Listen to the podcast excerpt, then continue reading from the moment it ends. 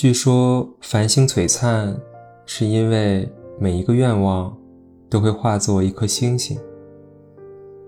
当时间定格在二零二一年的最后一秒，你会许下什么愿望呢？晚安，小队。网易云音乐。十二月的任何一期节目，把你的新年愿望写在评论区。二零二一年的最后一秒，将会产生一个幸运的许愿人。详情在评论区哦。十二月三十一号晚上十一点五十九分五十九秒，我们一起守望星空吧。我们在同一年参加考试。他高考，我中考。高考的最后一天，阳光很烈。我撑着伞，蹲在校门对面的大树下。听到铃声，收起伞，立马冲到人群的显眼位置。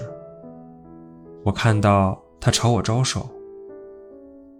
可能是因为熬夜，他的黑眼圈很重。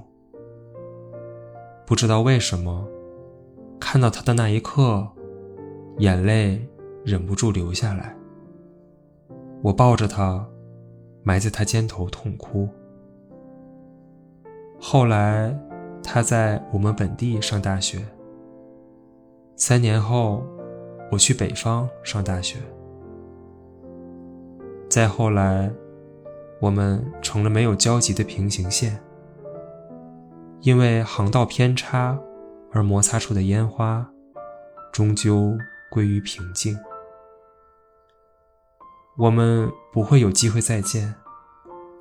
我也不会让他知道我爱过他。